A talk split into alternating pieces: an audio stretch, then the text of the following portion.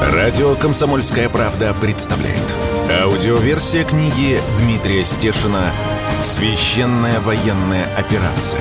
От Мариуполя до Солидара». Читает Григорий Данцигер. В книге упоминаются террористические, экстремистские организации, полки, батальоны, спецподразделения. Кракен, Азов, Правый сектор, ИГИЛ, которые запрещены на территории России. Глава 49 10 июля 2022 года. Мариуполь освобожденный моими глазами. Выполненное обещание. В середине апреля Россия получила в наследство от незалежной Украины подарок в виде полуразрушенного мегаполиса, без света и воды, и несколько сотен тысяч горожан, которые вот-вот начнут натурально умирать от голода. Впереди Мариуполь ждала эпидемия, по предварительным подсчетам, только погибших горожан в городе лежало свыше 15 тысяч. Всем умным людям было понятно, что раздачи хлеба и консервов с грузовиков городскую среду реанимировать невозможно. Что делать? Что делать точно не знал никто. Практических наработок не было.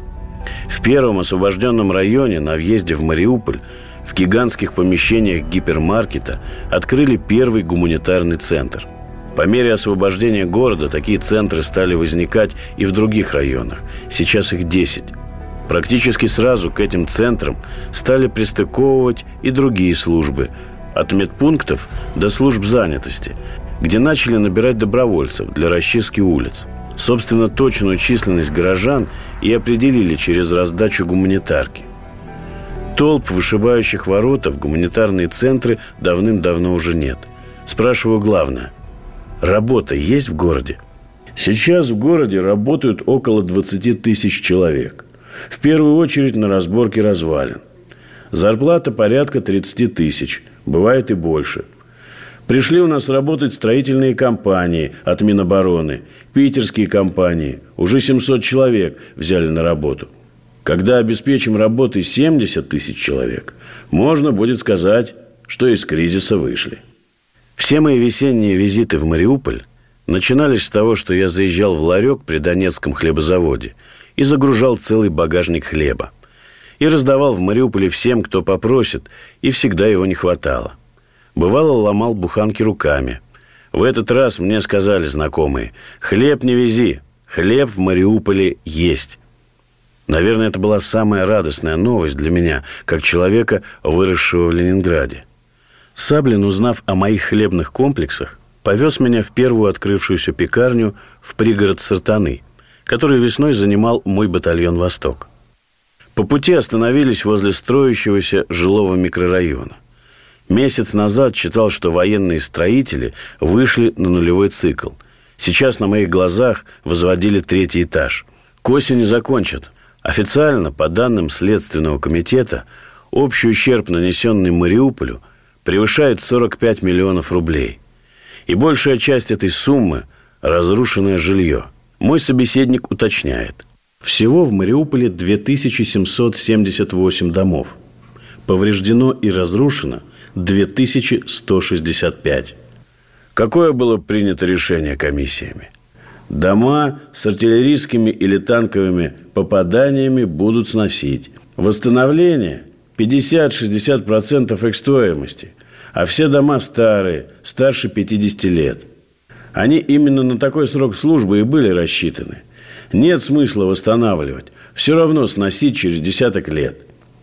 По словам Саблина, вот этот городок, рассчитанный почти на 3000 человек, будет маневренным фондом – Зима ближе, чем кажется, и сейчас в городе под общежитие готовят уцелевшие гостиницы, институты, офисные здания. По-другому не выкрутиться. Тем более люди начали возвращаться в город. Даже из Европы приезжают домой и остаются. Воду дали практически везде, даже до девятого этажа доходит. Светом всех скоро запитаем от Запорожской АЭС. Проблема только с левобережным районом. Там повреждены трансформаторы, каждый весом 250 тонн. Но ничего, морем привезем. Порт уже работает. В пекарне Сартаны мне подарили две коробки только что испеченного хлеба. Не стал отказываться. Мне еще нужно было навестить людей, которых комсомолка опекала в самые страшные месяцы битвы за Мариуполь. В апреле, когда в Мариуполь пошел поток помощи от российских гуманитарщиков, мне приходилось их консультировать, и они, как правило, страшно удивлялись. Их представления о нуждах горожан расходились с реальностью. Я писал, не надо тушенки, круп и макарон. Выдадут. Нужны свечи, любые, хоть в виде гномов, керосиновые лампы с фитилями, фонари, генераторы, дешевые радиоприемники с запасом батареек и газеты. Любые газеты, даже недельной давности. А потом опытным путем открылось, что сейчас людям нужны просто деньги. Хоть по 500 рублей дай, и человек будет счастлив. Денег в Мариуполе не стало с начала боев. Никаких, ни рублей, ни гривен. Поэтому я вез деньги. Огромную сумму по здешним меркам и смешную по российским. Первый адрес – библиотекарь техникума Анна. В марте снаряд упал прямо у нее под окнами, но взрыв приняла на себя пристройка. Квартира уцелела. Тогда Анна поразила меня чистыми, светлыми глазами, хотя все вокруг были на грани истерики. И еще в ней была уверенность в том, что раз остались живы, то все закончилось, и дальше будет только лучше. Даже мне передавалась какая-то часть ее уверенности. Я заезжал к Анне много раз, привозил то, что было тогда не найти в городе ни за какие деньги. Масло, сметану, молоко и, конечно, хлеб. Двор оказался заставлен машинами, не сразу нашел местечко – Воронку засыпали, газоны привели в порядок и даже посадили цветы. Боялся, что Анна уехала, но соседи, традиционно сидящие у подъезда, обрадовали. «Здесь, здесь. Давно вы не приезжали». «Воду дали». Первое, что сказала мне Анна. Не верили, ждали с таким замиранием сердца, и вот праздник был. Десять дней назад дали свет. Тут уже жизнь забила ключом. Видели вас, Дмитрий, у Соловьева. Да, российское телевидение теперь смотрим. Магазины открываются, аптеки, автобусы пошли. Но плоховатенько, мало машин. Их же пожгли тогда украинские защитники. Дали пенсию за 4 месяца. Приводим техникум в порядок, общественные работы. Как с учебой. Все, с 1 сентября начинаем. Уже 200 ребят в списках, надеюсь. На что еще надеетесь? Что войдем в состав России и все это попробуем забыть. Я спросил, конечно, Анну, на что она потратит эти 10 тысяч, которые я ей передал. Ответ был ожидаемый. Куплю мясо и, наконец-то, сварю борщ. Чей борщ, я спрашивать не стал. Наш борщ. Второй адрес – бабушка Анна, живущая в старинном доме над морем. В дом попал град, крыша частично обрушилась. Анна Николаевна всю жизнь отработала на Азовстале. Оператор фильтровальной установки коксовой батареи. Опять меня назвали и родным, и милым, напоили водой. Деньги пришлись кстати. Первую пенсию Анна Николаевна так и не получила. Через две недели обещали. Град из дома пока не вытащили. Осмотрел его остатки – успокоил бабушку. Это была хвостовая часть с выгоревшим двигателем. Ничего опасного. Сидим в прохладной кухоньке, говорим о ремонте крыши, и вдруг Анна Николаевна, понизив голос, спрашивает. «Дима, скажи, эти будут наступать?» Говорят, будут со дня на день. Кто говорит? Люди тут ходят, шепчут. Ничего не ремонтируйте, бегите. Украинцы готовят наступление. Все сравняют. Всем тут все припомнят. Бабушка плачет. Говорю Анне Николаевне твердо. Мы навсегда пришли. Не отдадим Мариуполь. Не для того брали. Все. Успокоил. Тебе я верю. Никогда меня не обманывал. Городской пляж Мариуполя работал, как и положено. Солнце есть, море есть. День был будний, и на пляже группами приходили мужчины из волонтерских бригад окунуться после пыльного рабочего дня на развалинах. Товарищ заметил, что единственное, чего не хватает в этой картине – крика «Кукуруза горячая». А так все на месте. Единственное, пляжные кафе войны не пережили. Но это дело наживное. Там уже суетились хозяева, разбирали хлам, ремонтировали мангал, спешили зацепить вторую половину пляжного сезона. Южный малый бизнес неистребим. Последняя поразившая деталь – Сейчас весь Мариуполь торгует. Вокруг гуманитарных центров раскинулись настоящие базары. Саблин заметил. Это хорошо, хоть какая-то жизнь. Оборот денег.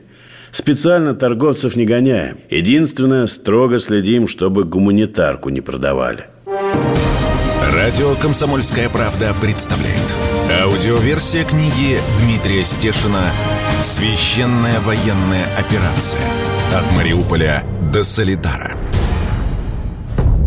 В книге упоминаются террористические, экстремистские организации, полки, батальоны, спецподразделения. Кракен, Азов, Правый сектор, ИГИЛ, которые запрещены на территории России. Глава 50. 10 июля 2022 года. Верная примета. Меня буквально жгла коробка с хлебом, стоящая в багажнике. Я, помня весну, не мог увезти его из города. Заехали на бульвар Шевченко, где одна сторона тротуара превратилась в торговые ряды. Подбитые танки уже убрали, кладбище с газона перенесли, перезахоронили людей по-человечески. Приценился, все как в Донецке, правда ценники в гривнах, но рубли берут охотнее. Выбрал продавщицу посимпатичнее. Возьмите в подарок хлеб. Не могу из Марика его увозить. Помню, как весной тут было.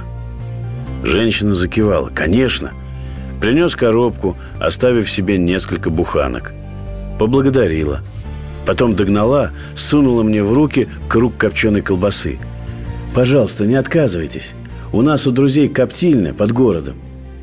Не отказался. За выездным блокпостом остановился в приметном месте, возле автобусной остановки с ювелирно точным попаданием града – Весной всегда здесь останавливались с товарищами перевести дух, собрать сознание в кучку. Ел эту восхитительную домашнюю колбасу с еще теплым хлебом и думал, что если уж в Мариуполе меня так накормили, то самое страшное этот город уже пережил. Примета верная. 15 июля 2022 года. Командир батальона «Восток» Александр Ходаковский – нет задачи освободить республики Донбасса до административных границ. Задача – сломать хребет противнику. Выехал с Александром Ходаковским на передовую под Волноваху и прямо в траншеях поговорил на самые наболевшие темы последних дней. Изначально в нашей поездке у Александра Сергеевича было две задачи – оценить, как чувствуют себя бойцы батальона на передовой и обсудить гуманитарную миссию с людьми, которых бойцы Востока собираются вывозить из зоны боевых действий. Место и обстоятельства эвакуации меня попросили пока не раскрывать. Причина веская. Буквально за день до нас в этой же локации побывали добрые люди, сразу вываливающие все фото в интернет, который, вот сюрприз, тщательно мониторят и по ту сторону линии фронта. В итоге доброе дело превратилось в многочасовой обстрел украинской артиллерии, разрушенные и сгоревшие здания. К счастью, обошлось без жертв.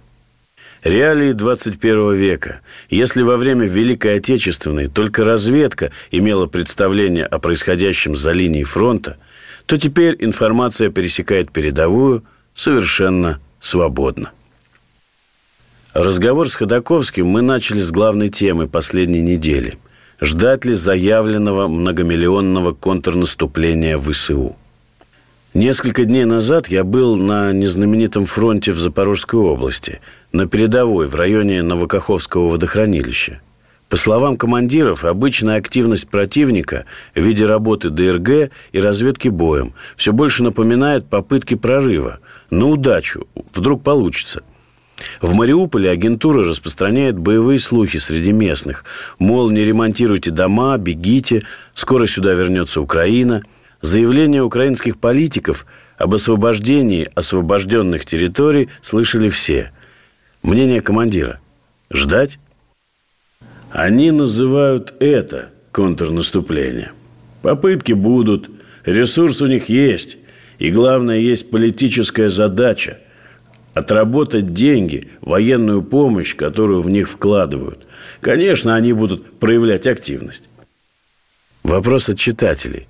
Что делает сейчас батальон «Восток»? К чему готовится? Где будет воевать? Ну, разумеется, то, что можно рассказывать. Мы восемь лет просидели в обороне. Неплохо показали себя в Мариуполе – и за нами закрепилась репутация штурмового батальона. Готовимся штурмовать, занимаемся разведкой, помогаем нашим смежникам. Что это за помощь? Организация обороны. Мы, как правило, имеем дело с мобилизованными, а они зачастую не в состоянии построить вменяемые позиции. Так что не бездельничаем. У нас же никто и не отменял задачи блокировать так называемую донецкую группировку врага. Мы, в отличие от украинцев, не торопимся разглашать направление нашего главного удара. За ходом продвижения союзных войск следят все. Наши радуются, враги пытаются бодриться, называя оставленные города ненужными и дотационными. Но в целом понятно, что в летней кампании пока нет стремительных марш-бросков на десятки километров и широких охватов с флангов – как вы оцениваете наступление соседей от Лисичанска на Северск? Тяжело идет. И будет тяжело идти. Все-таки мы имеем дело не с папуасами, а с армией, которая все унаследовала от СССР. И школу, и вооружение. Это те люди, которые вместе с нами воевали в Афганистане, правнуки тех, кто победил Германию. Мы воюем с достаточно квалифицированным противником – разница в вооружении незначительна. Те же артиллерийские системы, плюс на Украине сейчас в достатке и натовского вооружения. Чтобы вы отметили из западного оружия, вот, например, на джавелины, там много на них молились, а потом они как-то все потерялись. Хаммерсы. Американские системы залпового огня, переданные Украине. В первую очередь Хаммерсы. Это вооружение, которое изначально конструировалось противовес советским системам залпового огня. Мы делали ставку на массовость применения, американцы на эффективность, точечное поражение целей. Мы же столкнулись на нашей земле не просто с образцами натовского вооружения, а с самим подходом и тактикой. Что это значит? Они провоцируют нас на какие-то действия и так выявляют наши огневые точки.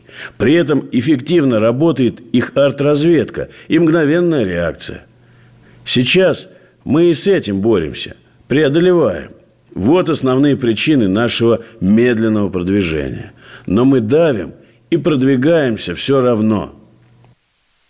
Этот вопрос я слышал в окопах и не только десятки раз – Спрашивали бойцы, спрашивали их близкие.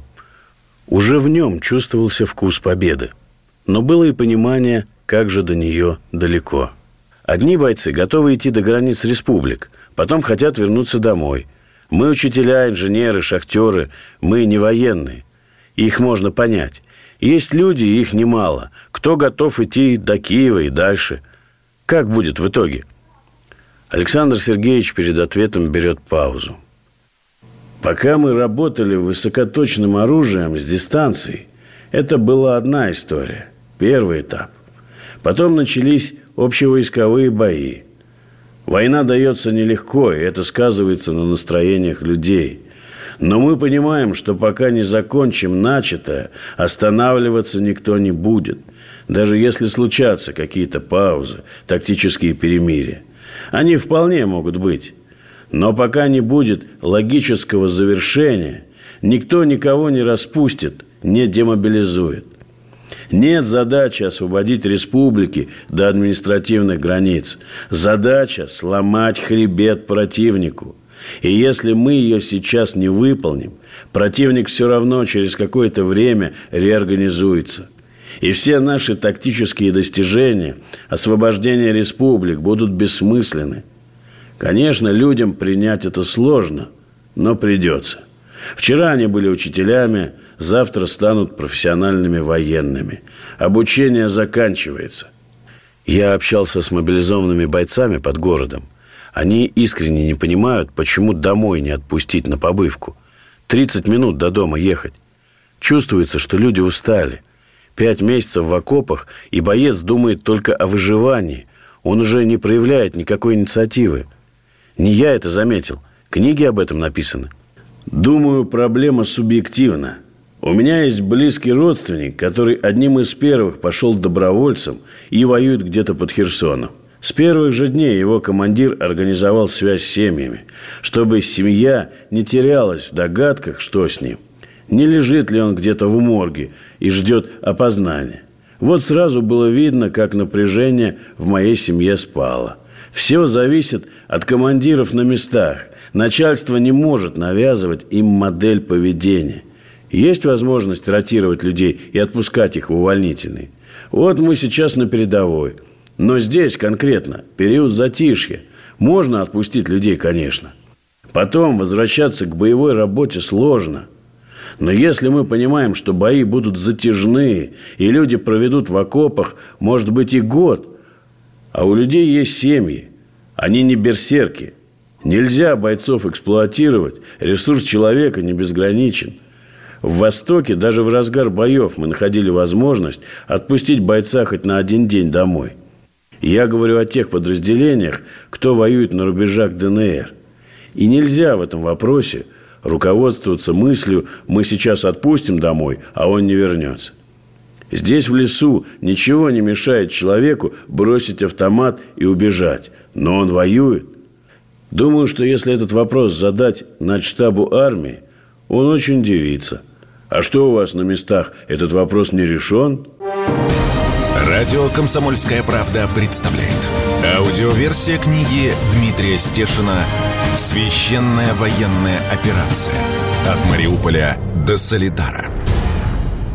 В книге упоминаются террористические, экстремистские организации, полки, батальоны, спецподразделения. Кракен, Азов, Правый сектор, ИГИЛ, которые запрещены на территории России. Глава 51. 15 июля 2022 года.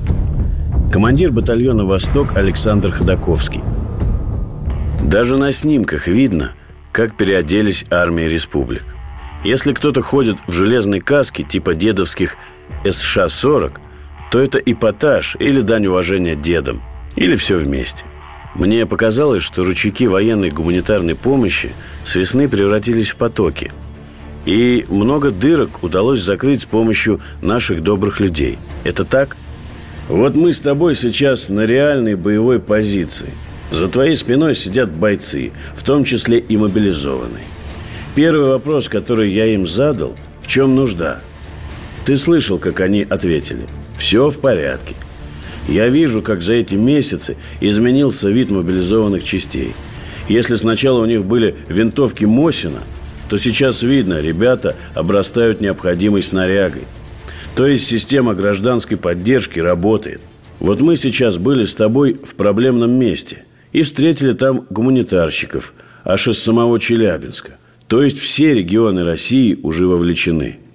По Востоку мы благодаря гуманитарной помощи обновили покрышки на всей нашей технике, от грузовиков до медицинской. Есть устойчивое мнение, что в окопах не говорят о политике. Говорят. Ждать ли осенью какого-то политического решения? Не рано ли? Моя точка зрения. Референдумы нужно проводить везде. Понятно, Донбасс. При выходе на границы нужно проводить референдум о присоединении к России. И мы будем счастливы, если результаты этого референдума в России рассмотрят и примут решение. Сложнее с территориями Херсонской и Запорожской области, которые мы сейчас контролируем. Но я считаю, чтобы люди в нас окончательно поверили, чтобы они понимали, что мы никогда уже не уйдем, чтобы они не чувствовали себя просто носителями российских паспортов, а понимали, что они уже живут в России. Вот мы с тобой говорили о мотивации бойцов в окопах. А они же зачастую с трудом могут формулировать для себя цели и задачи войны. Цели нужно упрощать и конкретизировать, если мы забираем эти земли себе. Если мы возвращаем себе территории, которые по совершенно несправедливым причинам были отторгнуты от России, от русской земли, которую столетиями собирали наши предки и проливали кровь. Эта причина явно выигрывает у денуфикации. И демилитаризации. Вот эта земля, на которой мы стоим, это же пустоши были всегда. Такая дальняя даль от Киева. И осваивали их русские люди, Россия. Москва изгоняла отсюда турок и татар. А сейчас эти земли оказались под контролем не просто соседнего государства, а враждебных нам сил – эти враги выглядят как мы, зачастую носят русские фамилии, но воюют против нас. Поэтому нужно забирать и возвращать. В этом разговоре за кадром остались важные обстоятельства, о которых я не мог написать в тот момент. Я ездил с Александром Ходаковским в только что освобожденное село Никольское, в Свято-Успенский монастырь, где настоятелем был месточтимый святой преподобный Засима. Старец, предсказавший в 90-х годах прошлого века все, что происходит сейчас. Когда начались боевые действия, монастырь стал убежищем для прихожан. И часть братьев осталась, не бросила намоленное место. Мы везли им продукты, генератор, топливо. Но за сутки до нас, не особо скрываясь, в монастырь приехали некие добрые люди на армейских грузовиках. Противник решил, что в монастыре какой-то военный объект. Монастырь обстреливают до сих пор. Наступление уперлось в угледар. 19 июля 2022 года. Наши немцы в Донецке. Правительство Германии возбудило уголовное дело против своей журналистки Алины Лип, живущей в Донецке за неудобные, политически незрелые взгляды на войну и жизнь. В мире все уравновешено, поэтому он до сих пор не рухнул, не развалился, держится. И не случайно с весны 2014 года в Донбассе появились западные журналисты, рассказывающие и снимающие для западной аудитории очень неудобную правду. Я их назвал адвокатами Запада. Англичанин Грэм Филлипс, Гриша или Грэмушка – Американец Патрик Ланкастер, итальянец Виторио Ранжелони, Витя. И, наконец, пару лет назад к нам приехала немка Алина Лип. Сначала появлялась здесь наездами, а потом так и осталась. Затянул ее центростремительный русский мир. С Алиной я знаком не был, но узнал ее сразу по белой кепке с циничной надписью «Иностранный агент». Разговор начал традиционно по-донецки – «Привет. Вода дома есть?» Алина не удивилась, смеясь, четко дала правильный отзыв на пароль. «Пока есть. Два часа в день. Утром и вечером». Алина очень хорошо говорит по-русски, без акцента, лишь иногда смягчает согласные. В происхождении Алины и в ее судьбе есть что-то символичное. Это проекция нашей новейшей истории, причем и России, и Германии. Отец Алины познакомился с будущей женой в разгар Горбачевской разрядки и нашей отчаянной взахлеб дружбы с Западом. В конце 80-х было модно обмениваться молодежными делегациями во имя мира. Потом как-то очень быстро вся эта дружба закончилась, разумеется, между политиками и государствами. Обычных людей это не коснулось. Алина родилась в Германии, а 10 лет назад вернулась в Россию, в Питер, туда, где познакомились ее родители во время экскурсии на кораблике. Алина была первой, кто объяснил, чем так очаровывает Донбасс европейцев. Тут понимают, что главное в жизни. И это не новая модель телефона. Другие отношения между людьми, более глубокие, душевные. И мне это очень нравится. Ко мне относятся очень тепло, с интересом. Как и все западные журналисты, выдающие из Донбасса политически незрелый, неудобный поток новостей, Алина столкнулась на родине с цензурой информационно-свободного общества. Вроде бы я тертый медийный волчара, но все равно продолжаю удивляться лицемерию европейских коллег. Почему в этом конфликте Германия безоговорочно приняла сторону Украины? Может, это не так? Может, у немцев есть и другой взгляд на Донбасс? Мы просто о нем не знаем? Понимаете, Германия не свободна. Она очень сильно зависит от политики США. Например, США даже не скрывали, что недовольны Северным потоком-2. Хотя, во-первых, это бизнес, а во-вторых, это же касается только Германии. Конечно, в конфликте в Донбассе Германия приняла сторону США. А так называемые простые люди? Алина безжалостна. Большинство верят всему, что рассказывают им телевидение. А что оно рассказывает? Что Россия истребляет граждан Украины и все здесь разрушает – но я заметила, что уже появилось недоверие к такой официальной информации. Я получаю письма, и их все больше. Пишут, что увидев материалы на моем канале, очень удивились, не ожидали. Пишут, что поддерживают Россию и хотят что-то сделать, чтобы ей помочь. Спрашивают, как переехать жить на Донбасс и в Россию. Но большинство немцев, конечно, верят пропаганде. Я смотрел на материалы из телеграм-канала Алины. Там нет ничего сверхъестественного, фантастического. Просто факты и картинки с мест. Но западная пропаганда этого не выносит. Как говорится, не вывозит. И совсем не случайно на Донбассе нет и не было журналистов из больших немецких СМИ. Есть только эта улыбчивая девушка и ее телеграм-канал, где две сотни тысяч подписчиков. Как выяснилось для Запада – и это число независимых читателей слишком много и опасно. Все западные журналисты в Донбассе подвергались на родине репрессиям. Грэма Филлипса всегда допрашивают в аэропорту, когда он прилетает в Англию. Патрик вообще домой за океан старается не ездить. На итальянца Виторио с началом спецоперации завели уголовное дело. Но он отбился от мягкого итальянского правосудия с помощью адвоката.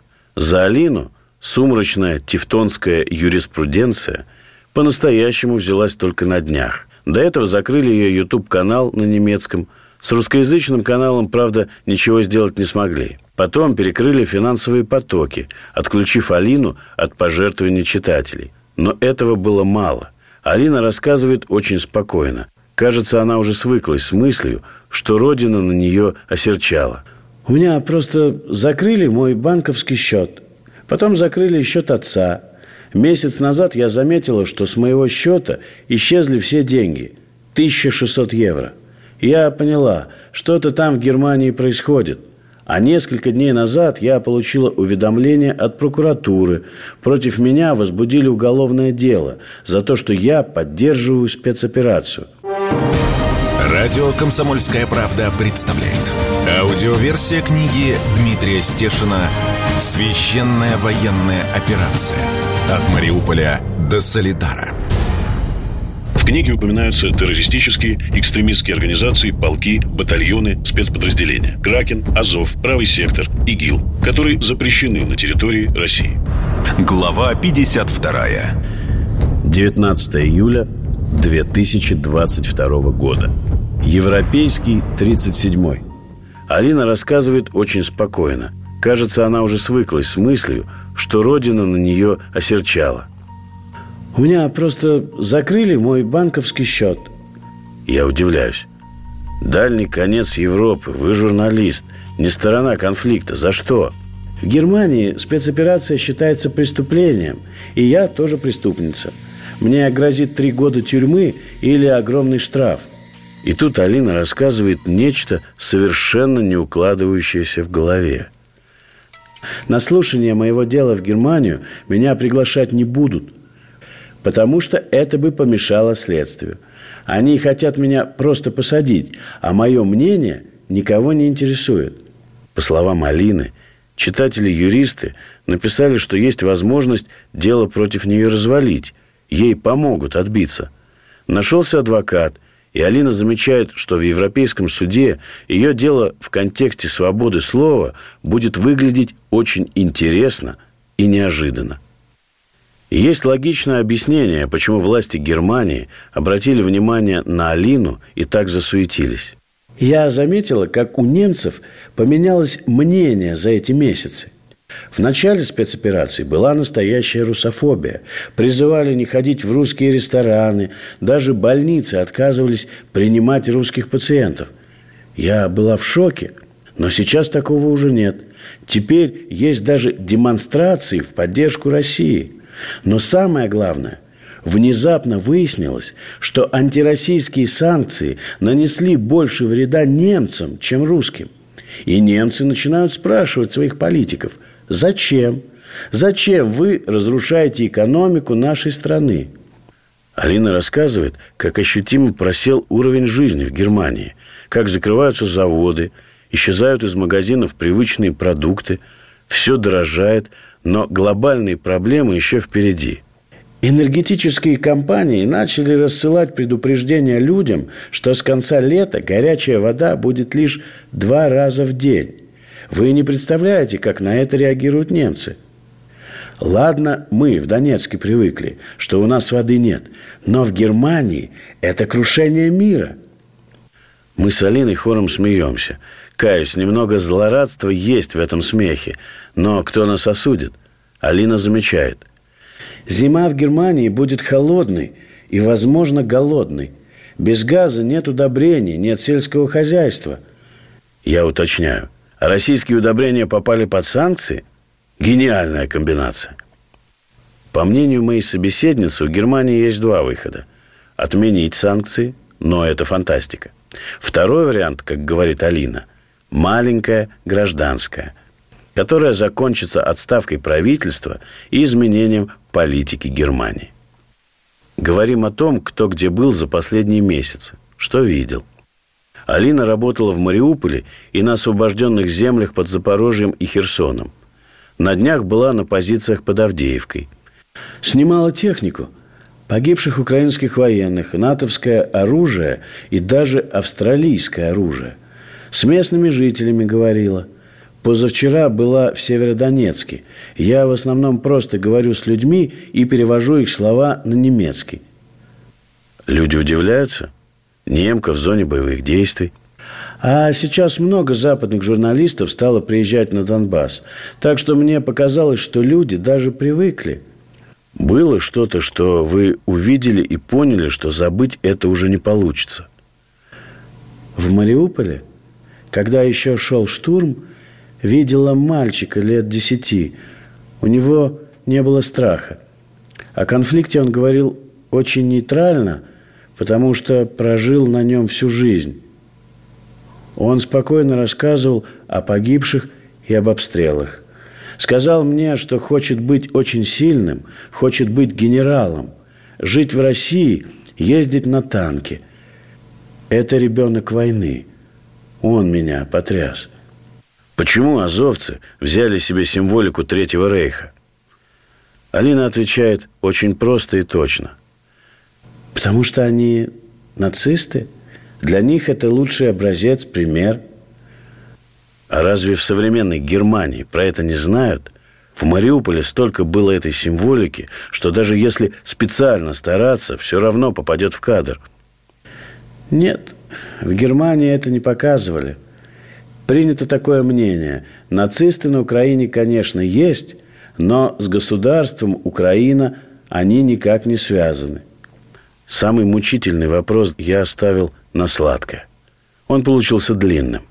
Когда-то сформулировал для себя парадоксальную, но, как мне кажется, верную мысль.